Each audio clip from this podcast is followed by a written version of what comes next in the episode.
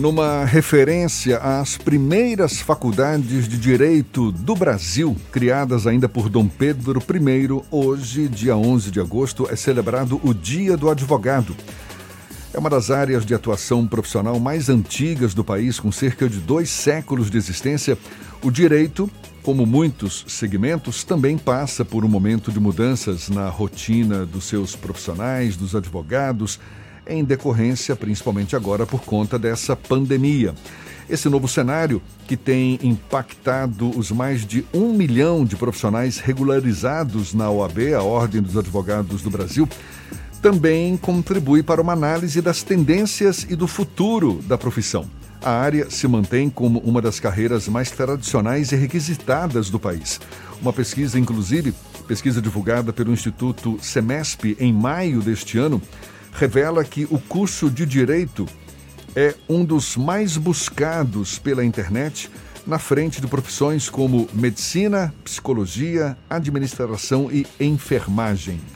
Para celebrar este Dia do Advogado, a gente conversa agora com o vice-presidente da Ordem dos Advogados do Brasil, OAB Nacional, Luiz Viana Queiroz, nosso convidado aqui no Isso é Bahia. Seja bem-vindo. Bom dia, doutor Luiz. Bom dia, Jefferson. Alegria estar aqui com vocês, junto à sua bancada, com o Fernando e com os seus ouvintes. Prazer todo nosso, muito obrigado por aceitar o nosso convite. O senhor vislumbra qual o futuro para essa profissão de advogado, especialmente agora com as mudanças impostas pela pandemia? Você sabe, Jefferson, é, no mundo contemporâneo, com a presença forte do Estado a atuação de profissionais, homens e mulheres, que defendem todos os dias o direito dos seus clientes é uma profissão indispensável. Eu diria até que uma profissão sublime, né? porque avocar a si a defesa do outro, sobretudo em nome das liberdades, é uma atuação humana das melhores que a gente pode realizar.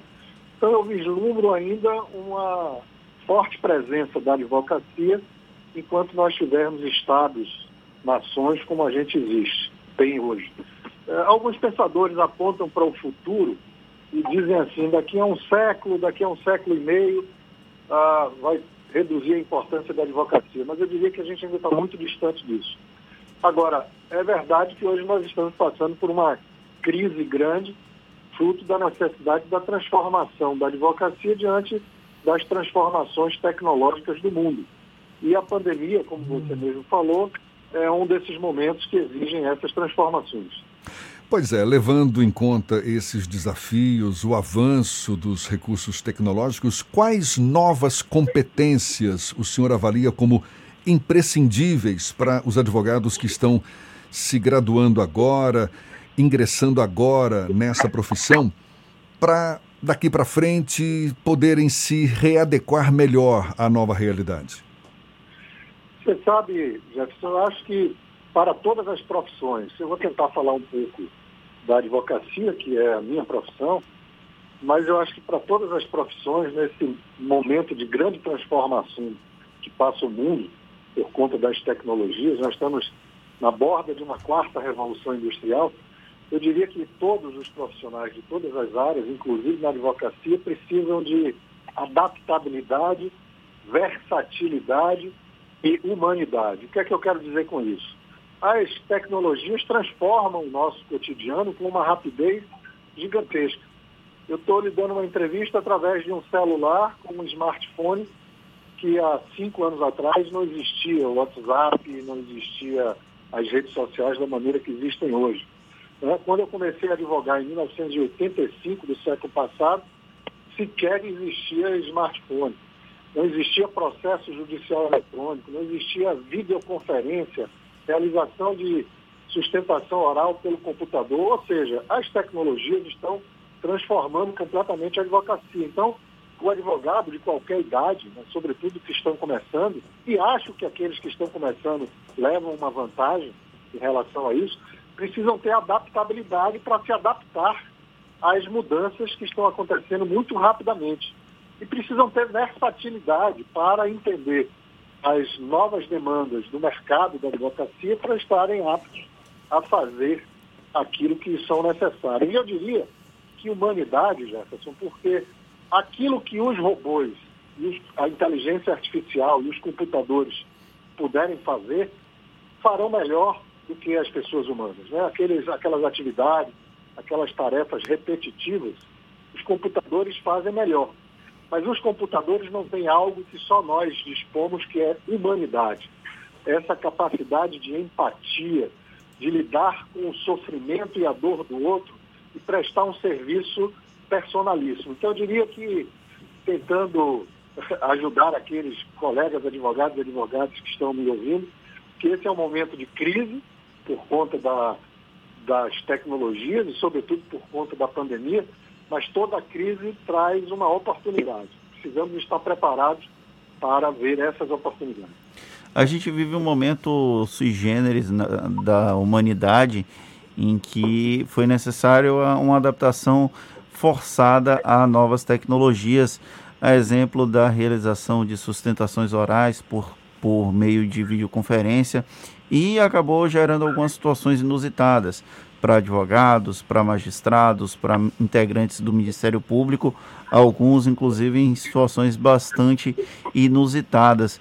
Como manter a seriedade, a serenidade necessária num processo judicial quando acontecem situações é, como semana passada teve um advogado aqui da Bahia que estava dirigindo durante a sustentação oral, já teve um magistrado que foi ao banheiro durante uma, um julgamento. Como lidar com essa, essas adaptações a essas situações de maneira serena e séria? É, Fernando, eu acho que todos nós estamos aprendendo. E estão no aprendizado, a gente vai cometendo erros e vai aprendendo com os erros.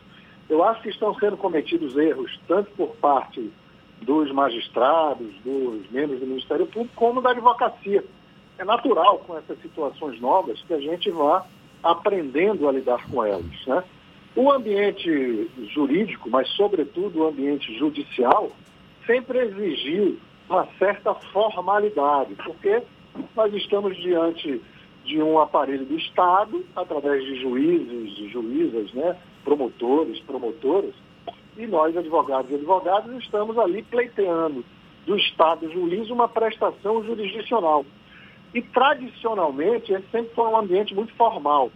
Esta formalidade tem se transformado ao longo do tempo. Né? Para você imaginar que não era possível sequer imaginar que os advogados entrassem nos fóruns sem gravata. E hoje, se você pegar a resolução da OAB da Bahia, que disciplina o uso das vestimentas dos advogados, nós já aprovamos há alguns anos que é possível sim, desde que usando calça, camisa social, a gravata não é indispensável. Mas nós, da OAB da Bahia, consideramos que é indispensável o uso da gravata para a realização de audiência e de sustentação oral. Mas veja, quando nós decidimos isso há cinco, seis anos atrás, sequer existiam essas tecnologias para a realização de videoconferência, audioconferência, sustentação oral. O que eu penso que é o mais importante, sabe, Fernando, é a gente manter uma compostura e uma seriedade que o ambiente exige, mas sem formalidades excessivas, porque as tecnologias lidam com uma, uma coisa fundamental na vida humana, que é o tempo. Né? Então, as, as tecnologias se tornaram tudo muito mais rápido e a presença muito mais rápida. Então, uma colega que estava dirigindo no momento em que vai realizar uma audiência, isso só as tecnologias permitem, mas veja, é preciso ter foco para realizar melhor o seu trabalho. Né? Então, todos os trabalhadores que estão voltados para a realização daquele trabalho de busca da justiça, eu acho que precisam estar focados para aquilo. Mas, por outro lado, também penso que os magistrados devem ter uma tolerância limitada, mas uma tolerância em relação a essas situações novas que estão acontecendo. Eu, por exemplo, não penso que eh, nessas novas tecnologias a gravata seja indispensável para realizar uma boa instrução, uma boa eh, audiência, uma boa sustentação oral. Logo que começou a pandemia, o ministro Marco Aurélio, por exemplo, na primeira sessão do Supremo Tribunal Federal, eh, realizou de manga de camisa. Algum problema? Nenhum problema, desde que você esteja mantendo uma seriedade, uma compostura relativa àquele momento. E, por outro lado, só para terminar essa parte, Fernando, as tecnologias estão trazendo uma, digamos assim, uma rapidez maior na atuação de todos, sobretudo dos magistrados. O que a gente ouve, de forma alvissareira, é que a produtividade dos magistrados baianos aumentou muito ao longo da pandemia, o que, graças às tecnologias. O que fico pensando eu é que esta rapidez deve estar a serviço da justiça e não da produtividade. Então, acho que todos nós estamos aprendendo e precisamos fazer um esforço para a adaptação em nome daquilo que é a nossa essência básica, que é a busca da justiça. A tecnologia a serviço da justiça e não o inverso. Ainda em relação a esse esforço para se readequar a essa nova realidade, como é que o senhor avalia a eficácia, por exemplo, de julgamentos na área do direito penal que estão aí sujeitos a, a ocorrer é, por meio de videoconferências também, e, e, e numa área em que tradicionalmente o advogado precisa daquele contato pessoal com seu cliente para fazer a sua sustentação oral, olho no olho. É, a gente ouve críticas de alguns profissionais da área no sentido de que, especificamente no direito penal, esses recursos tecnológicos mais atrapalham do que ajudam. Como é que o senhor avalia isso? Você sabe, Jefferson, um dos primeiros pensadores do mundo ocidental Heráclito de Éfeso, né, o cara que inventou a dialética. Ele tem uma frase incrível, né? A natureza das coisas ama esconder-se. Por que, é que eu estou dizendo isso? Porque nem tudo é igual. Muitas coisas parecem que são iguais, mas não são iguais. O que, é que eu estou querendo dizer com isso? Eu acho que existem processos e procedimentos que não prejudica a defesa fazer por audioconferência, videoconferência, é, instrução eletrônica, tem alguns processos que não faz muita diferença. Vou dar um exemplo aqui, fácil. Estou fazendo aqui agora, eu sou procurador do Estado da Bahia. Estou fazendo uma apelação num processo eletrônico em que nós estamos discutindo um contrato e um débito da, do Estado da Bahia com a Caixa Econômica e o Estado dizendo que quem deve, deve é a Caixa Econômica. Repare, este processo que eu estou fazendo não faz nenhuma necessidade, em momento algum, teve necessidade de fazer audiência de testemunha, sabe? Então, assim, é uma análise documental e o juiz vai julgar segundo sua consciência, segundo os argumentos apresentados por uma ou outra parte. Não faz nenhuma diferença que seja por processo eletrônico. Agora, tem alguns processos, tem alguns casos em que a presença faz toda a diferença que toda a diferença tem que ser a favor da justiça. Mais uma vez, eu falei tecnologia a serviço da justiça. Vi ontem, por exemplo, um belo artigo do professor César Faria falando do júri e dizendo que não é possível realizar júri né, em que os jurados vão julgar se alguém cometeu um crime contra a vida.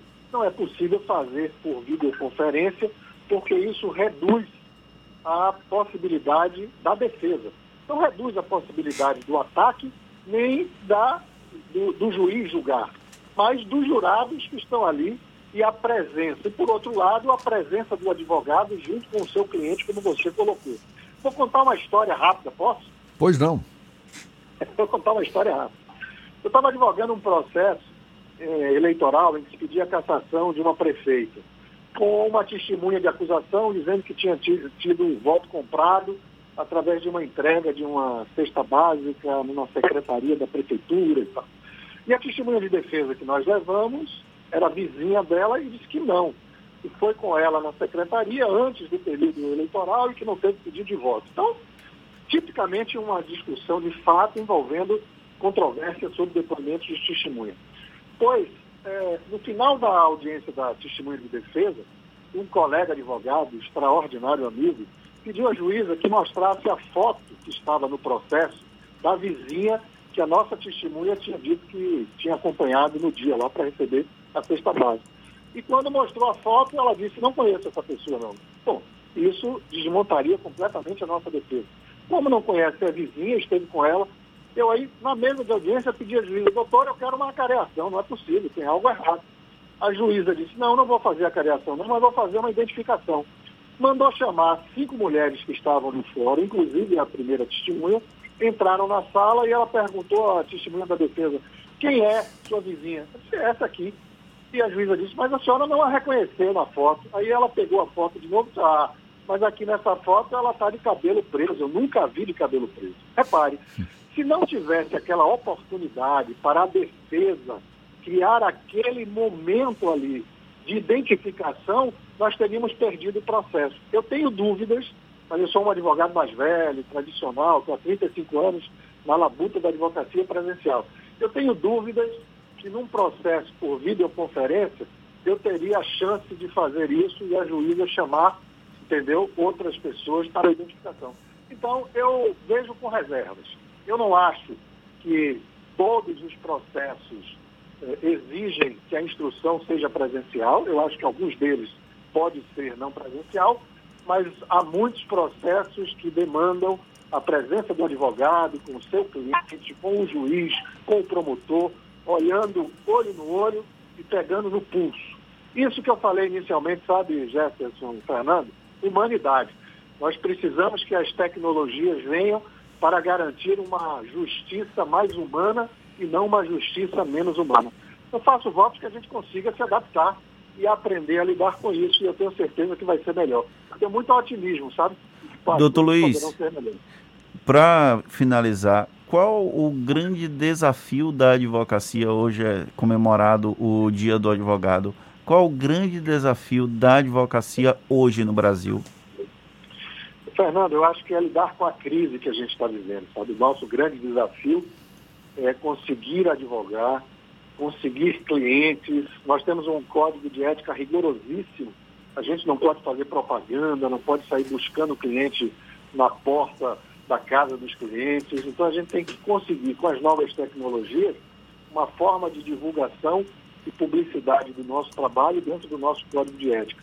Então o nosso grande desafio é conseguir trabalhar e sobreviver com o suor do nosso trabalho, pagando as nossas contas. Hoje é um dia de comemoração, mas eu diria a você, Fernando, a você, Jefferson, e aos meus colegas advogados e advogadas, que hoje é todo, sobretudo, um dia de reflexão sobre a luta da advocacia, sobre aquilo que nós temos que fazer cotidianamente para que nós possamos advogar bem e melhor, e que possamos sobreviver né, dentro dessas dificuldades. Então, Fernando, acho que o nosso grande desafio é manter a advocacia em pé, firme, independente, autônoma, recebendo pagamento decente, condigno, com os honorários, para que a gente possa sobreviver. Eu acho que a grande, digamos, o grande desafio hoje é sobreviver, aliás, aproveitando o mote da pandemia, né?